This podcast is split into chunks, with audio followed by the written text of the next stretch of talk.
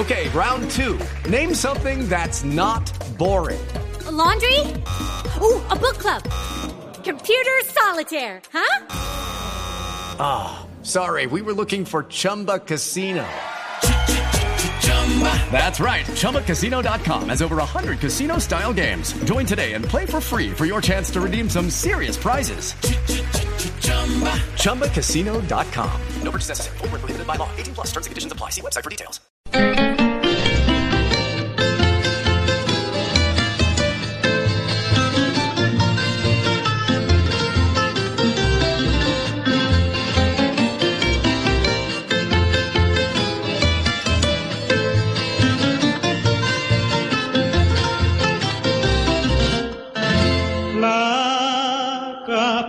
也可以的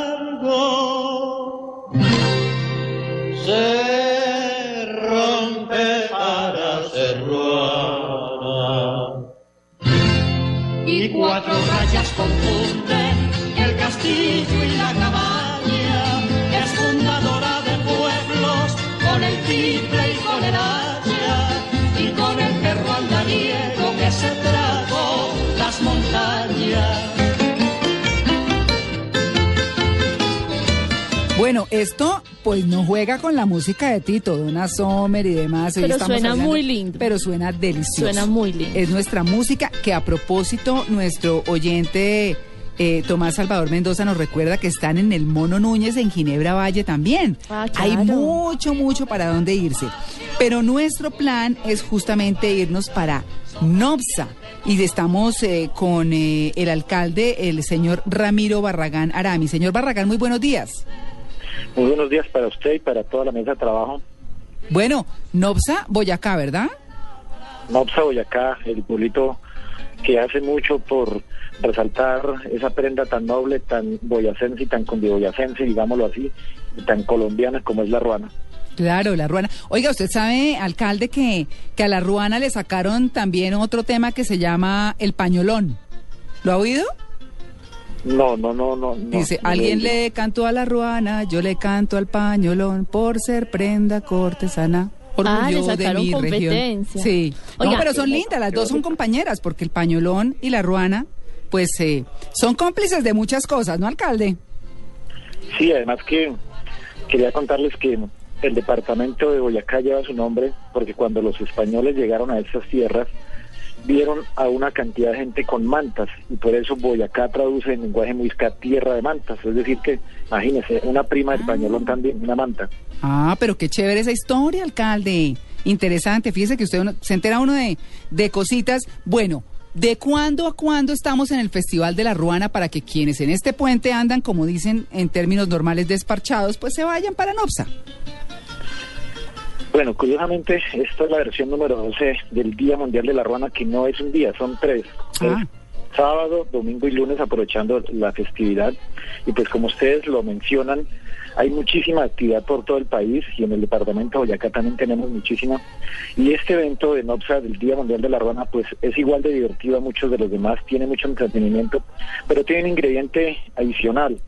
Y es que estamos haciendo un evento muy sublime, muy de amor, y es también tratar de exaltar a esa prenda que a veces nos da pena usar, que a veces nos da eh, el trato que se le da como de, de indiferencia o que más bien se ve como una prenda mal usada. Los nopsanos hemos querido rescatarla y hemos querido darle ese valor que tiene la ruana porque ha sido una prenda ancestral que en su Ah. momento fue moda y que ahora los nopsanos queremos darle ese orgullo, ese valor agregado, pero además también decir que puede convertirse en moda. Claro, en este Festival de la Ruana, ¿qué pueden ir a hacer eh, eh, los visitantes, además de comprarse una buena ruana, de ponérsela, de disfrutar?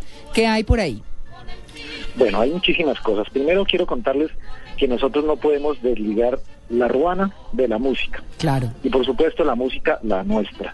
Por eso tenemos el Encuentro Nacional de Música Carranguera, el cual arranca hoy sábado. Vamos a tener eh, participantes de diferentes departamentos como Santander, Norte Santander, Cundinamarca, Huila, por supuesto los de Boyacá y otras partes que van a estar durante los dos días haciendo sus presentaciones en el parque principal de Nopsa totalmente gratis y además pues eh, divirtiendo a la gente. O sea que También mucho tiple a- y mucha bandola, señor alcalde.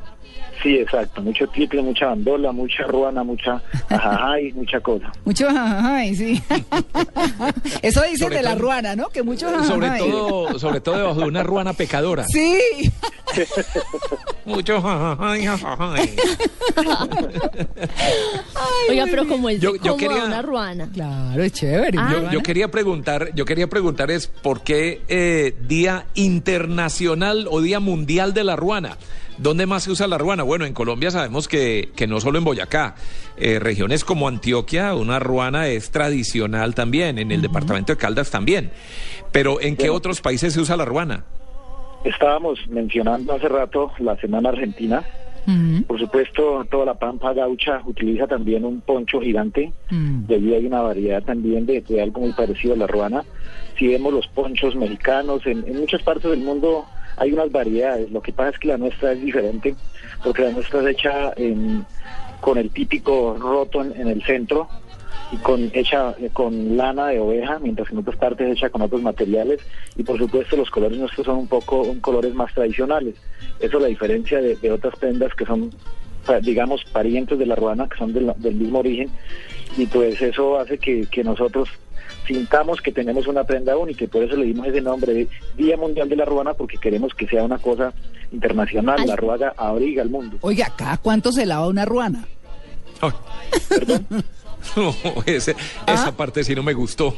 Alcalde, además de cada cuánto se lava una ruana, ¿cuánto vale una ruana? Porque estoy leyendo que la ruana verdadera es 100% virgen, tejida en telar, eh, es bueno de alta calidad, resistencia, es hecha también de... De lana de oveja Ay, yo virgen. ya decir que los pelitos de la oveja, óigame a mí. Que son las más feas. Es que los pelitos de la oveja, Natalia. Ay, no.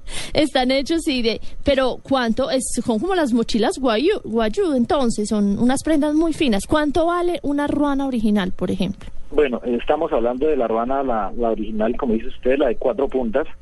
Esta ruana, se, quiero contarle a los oyentes para que se guíen, pueden tener diferentes precios dependiendo de tres cosas. La primera, el material con el que se usen, porque hay ruanas en pura lana, hay ruanas en donde se mezcla con sintéticos y hay ruanas donde son sintéticos. Entonces, una ruana puede, de acuerdo a esto, valer entre 70 mil pesos y 240 mil pesos.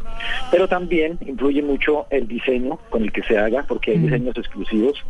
Eh, la ruana típica blanca, que siempre vemos eh, algunos personajes que la usan, Mm. esta es una ruana, digamos, de un precio mediano, una ruana que puede estar valiendo 100 mil pesos, 110 mil pesos. Mm. Y la ruana es de una lana más escasa, como es la, la ruana, la mona que llaman, es un color como café claro. Esa ruana puede estar valiendo 240 mil, 250 mil pesos, por cuanto ovejas que tengan esa lana no se consiguen fácilmente. Y también depende del peso que tenga eh, la ruana, porque hay ruanas muy livianas y hay ruanas pesadas. Eso también le da un valor diferente. Es decir, que estaríamos hablando que una ruana podría valer entre 80 mil y unos 250 mil pesos. Señor Uy. alcalde, eh, yo quería saber, ¿la ruana viene en tallas o eso es talla única?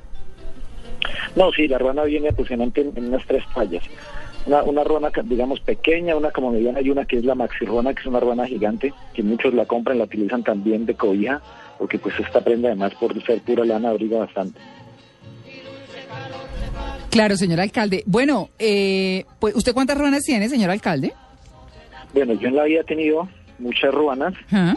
eh, tengo la fortuna que conozco muchos amigos que les encantan, entonces eso suele pasar como con los libros. Ah, sí.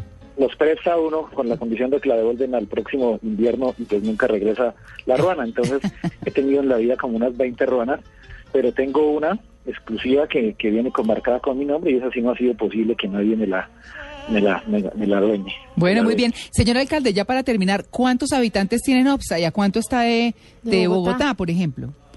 Bueno, para llegar a Nopsa es muy fácil, llegamos por la carretera central del norte, la cual la cogemos por la autopista norte, Mm. eh, y más o menos en tres horas y cuarto estamos desde Bogotá a Nopsa, pasando primero por Tunja, por Paipa, por Duitama, y ahí llegamos a Nopsa, una carretera magnífica en doble calzada, con una muy buena seguridad, y pues vamos a encontrarnos con es un municipio pues que este fin de semana, además de Roana, además de música, vamos a tener belleza, tenemos el reinado departamental de Galana, la cual vamos a tener pues alrededor de 20 participantes, Uy, vamos un a tener de fashion.